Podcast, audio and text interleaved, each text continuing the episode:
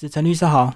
呃，主持人以及各位听众朋友，大家好，我是陈延一律师。好，那我们今天跟大家聊关于夫妻之间的财产制度。呃，就是这个事情的话，我们讲最近的新闻事件，就是王力宏跟李静蕾的新闻。他们两个在去年年底的时候，就是就那个财产的部分还吵得蛮凶的。嗯嗯，对，然后就这个事件来讲，我们可以去了解一下说到底那个夫妻之间的财产应该是怎么样做分配的，然后了解自己法律上的权利，才能够去保护自己，维护自己的权利。好，那我们今天聊的是我们台湾的关于夫妻的财产。那我们讲一下台湾的是怎么样来区分？是我们台湾的夫妻财产制的话，在法律上规定总共有分成三种，然后最常见的话就是法定财产制，然后另外还有分别财产制跟、呃、共同财产制。但是，一般如果我们就是结婚之后呢，没有特别去约定的话，都预设是法定财产制。法定财产制的话，就是夫妻各自管理使用、收益处分自己的财产，然后不用经过配偶的同意。然后另外夫妻的债务也是自己分担自己的债务，不用帮配偶还债。这部分的话，跟分别财产制其实看起来还蛮像，因为分别财产制也是呃夫妻的财产就是各自管理自己的财产，然后谁也管不到谁的财产。对，但是差别最大一个地方就在于说，法定财产制的话，在那个夫妻关系的那个财产关系消灭的时候，比如说配偶死亡或是离婚的时候，法定财产制会有剩余财产分配请求权，但是分别财产制没有。那为什么我们国家会用法定财产制来当做一般的这个制度？这个是不是相对其他的制度是算是比较公平吗？就是说夫妻之间的那个剩余财产的那个的一个关系有没有？其实最主要是他在那个整个我们台湾历史上还是。法律上还是有一点变迁的，比如说早期的话会比较偏向于那个共同财产制，所以早期的话我们有听说那个呃夫妻的财产啊，然后呃太太还要帮先生还债啊那一类的，那比较早期的，就比较偏向于共同财产制。但是后来随着那个社会的一个潮流的是。改变嘛，因为现在男女都各自比较独立，所以我们现在已经比较接近呃分别财产制，然后现在把类似分别分别财产制的那个规定变成是。法定财产制就是最主要的。如果大家没有特别约定的话，就是法定财产制。那只是差别说，呃，这个法定财产制呢，还有一个剩余财产分配请求权这样子。所以，如果你在婚前没有特别的约定，你们结婚就是法定财产制，是对不对？那你们婚后就会有所谓的剩余财产的分配权。呃，是当那个夫妻的财产关系。法定财产关系消灭的时候，比方说是配偶死亡，或者是说呃离婚的话，就会产生这个剩余财产分配请求权的问题。所以它的利润基础就是说，因为婚后你们一起努力，所以你们婚后如果有多出来的钱，应该两个人要去分就对了。是因为传统上就是说男主外女主内嘛。对。但是女主内的话，其实女生还是做了蛮多事情，比如说她做家事，然后要为家庭付出，照顾小孩啊。对对。但是她她因为这样子，就是去管理家庭内部的事情，而没有办法外出工作。然后法律上认为说，应该也要给予就是相当的一个那个金钱，这样的话才才能够去平衡夫妻双方的一个利益。所以这样讲，如果是分别财产制，就是婚前有先约定的话，不管婚前婚后，大家都是独立的，对，每个人财产都是独立的。对，分别财产制就是比较倾向于全部独立，而且没有剩余财产分配请求权。所以这样讲，好像对女生的保障就低一点，对不对？如果说女生是家庭主妇的话，对，如果女生本身没有资历，然后那个。就是又做这样一个约定的话，确实他婚姻关系结束之后，对就拿不到财产，这样是比较不利的。所以女粉丝们、女听众们，如果你听到我们的节目，如果你要结婚，你就要慎选。如果真的是不是应该签分别财产制？嗯，是。嗯，好，那刚刚还有讲第三种制度，共同财产，是不是跟我们讲一下？这个是感情很好，所以愿意什么都跟你一人一半的共同财产制的观念吗？呃，共同财产制的话，其实我们讲那个共同财产制，现在比较少人去选。选择这个项目啦，对，然后呃，他他会比那个分别财产制，或甚至比法定财产制，夫妻关系的那个财产关系还要结合在更紧密一点，嗯，对。但是现在一般来来讲的话，比较少人去选这样的一个选项，都预设是法定财产制。然后，因为法定财产制现在比较符合现在社会的潮流，就是夫妻都各自的拥有自己的财产，然后谁都管不到谁的，嗯，而且然后在那个。呃法定财产关系消消灭的时候，还会有那个剩余财产分配请求权，这个比较符合现在社会的一个潮流，这样子。所以共同的意思就是钱一起分，然后如果有债务，就是两边都要承担，对不对？对，就这样子的话，其实比较不符合现在社会的一个现状啊。嗯所以这个部分当然是是一种财产制度，但是比较少人在使用就是的。好，那我们刚刚讲到三种财产制度，一般都是法定财产制，但是有些人可能会选择用分别财产制。那分别财产制需要做一个什么样的登记，或者是需要到这个法院去公证才会生效，还是两个人写一写就算了？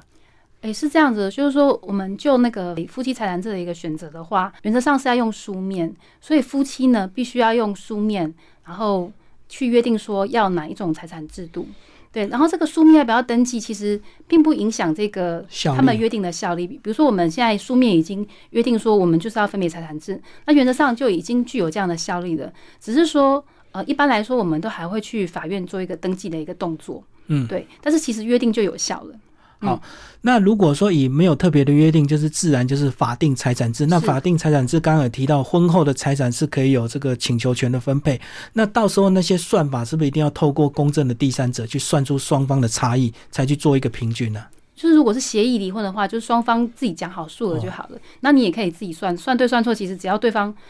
去同意这个数额的话，原则上都没什么关系。然后通常我们会要算的很仔细的话，那就是在就是那个法院裁判离婚的状况之下，然后裁判离婚的话，那你这边的话，当然我们自己这边可能就要先计算。有时候你可能请律师的话，律师会帮你算，或是你自己做计算。然后法院那边当然他也有一个就是职权，有这个义务去帮你看你算的对不对，大概是这样的状况。好，那接下来我们再来讲李静蕾，其实后面好像又有牵涉到所谓的这个赡养费的问题啊。那到底是什么项目可以要求？呃，是这样子，就是说我们在看台湾的电视剧的时候，其实赡养费这三个字还蛮常出现的。对，但是事实上，在法院实务上，赡养费它并不是那么容易成立。我们讲法律上的赡养费，赡养费它规定在民法一零五七条，就是夫妻无过失的一方因为判决离婚。而陷于生活困难的时候，这时候就是需要给他赡养费。嗯那你看条件蛮多的嘛，第一个要裁判离婚，而且要生活陷于困难，这种状况之下就是才要给。但是一般来讲，我们讲的赡养费，其实在法律上这种真正的法律上成立的赡养费并并不是那么常见。因为以我来办的案子的话，其实这个东西成立的次数也没有那么的多。嗯，然后我们一般会讲说赡养费有可能是两院两个人有没有？比如说我们讲好说我们协议离婚，嗯然后讲好说，那你婚后呢，你要就是自己讲。自己讲出来的那个赡养费啊，也你要讲抚养费用也可以，那只是一个自己定出的名称，比如说，那你就一个月给我多少的赡养费或是抚养费等等，对，所以我们一般讲的这个赡养费跟严格法律规定的赡养费，这个意义可能会不太一样。我刚刚讲法院判决的赡养费是要没有过失的对方，然后他生活困难，他才可以要求嘛。对，是，嗯，所以要两个条件都成立，所以。法律我们一般人讲那个赡养费，其实跟我们民法上规定的赡养费其实是不同的两个概念。所以我们讲的应该比较偏向所谓的这个抚养费或教育费。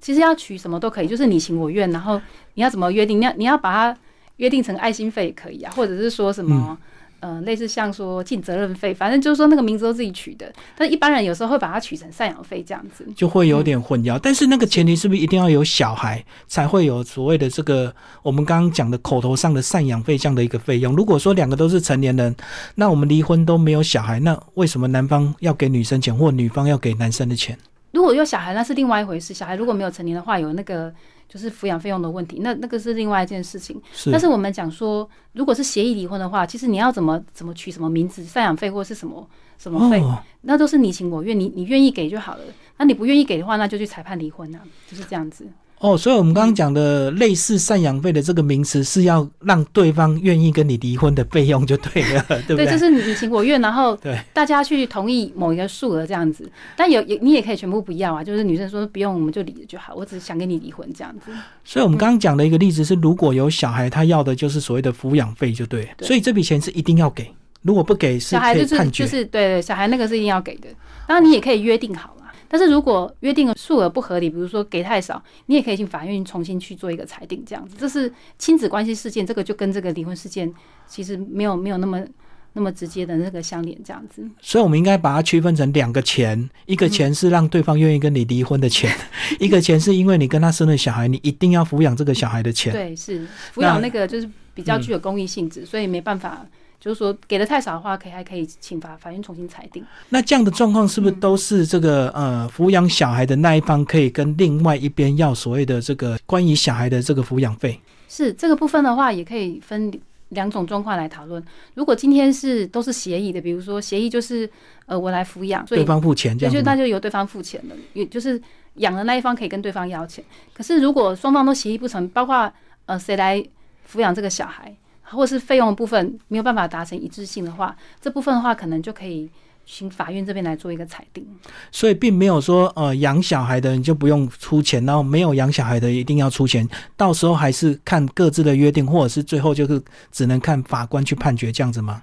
对，如果是自己约定的话，当然就是说不妨碍小孩的一个利益来讲哈，因为你还是要让孩子健健康自然的生长嘛。对，然后这个数额的话，你们自己可以说的算。双方约定。但是如果是法院的话，原则上爸爸或妈妈一个人是一一人一半的一个抚养责任呐、对，嗯大概是这样的状况。所以那个就是丈夫，就是就是爸爸那个地方，如果那么是妈妈这边要养这个小孩，那爸爸那边的话就要负担一半的一个抚养费用。然后数额是多少的话，还要根据比如说双方的一个经济状况，或是他们生活在哪一个县市，然后当时的一个物价指数是怎么样来做一个判定。所以还是要个案判断。对个案判断，因为有时候可能爸爸非常非常有钱，那这时候可能可以给多一点啊。诶，可是妈妈不能够主张说我带小孩很辛苦，所以我是用劳力付出，那对方一定要完全的付全部的教育费或全部的所有的费用，那我只是用劳力，这样可以吗？在抚养费用的部分的话，这部分可能法官主观上会有一点考量，但是事实上是父母一一人一半的，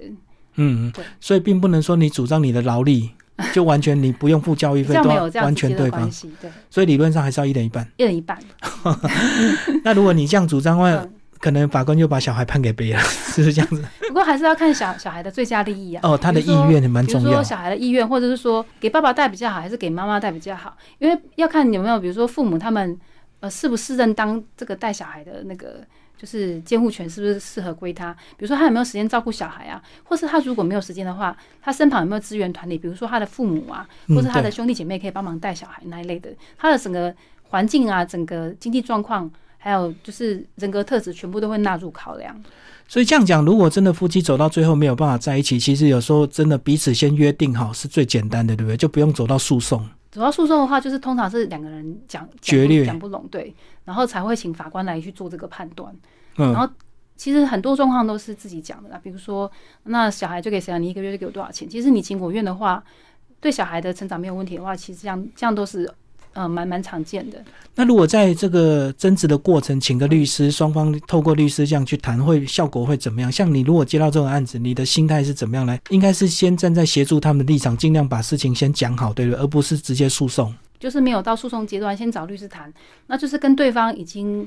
呃比较谈不下去，或甚至是说两个已经闹翻了，完全不想要再去跟对方接触这样的状况下，然后我们律师就会去去介入去去做他们两个之间的一个调解或者和解这样子。所以你们还是会先协调了哈，看看有没有转换的空间呢？对，就是看双方的意愿呐、然后甚至比如说，如如果那个对方他讲的数字跟法律上事实上应该他负担数字差太多的话，因为我们有法律的一个专业背景嘛，嗯所以我们可以跟他讲说，哎、你讲这个数字，事实上你如果去给法官判的话，法官会给你多判多少？你讲那个数字差太多了啦，就会让他去退一步这样子。所以你们还是会站在比较公正客观的立场，去让两件事情尽量去协调完成了哈。是是，对，因为总不能落差太大嘛就。让他们尽量去就是和和解成立。好，所以我们今天跟大家讲是，其实法律上的赡养费其实是不容易成立的，所以我们大部分都是要所谓的生活费呃或者是离离婚费这样子。嗯，是，好，谢谢我们陈律师为我们介绍了。谢谢主持人，谢谢大家。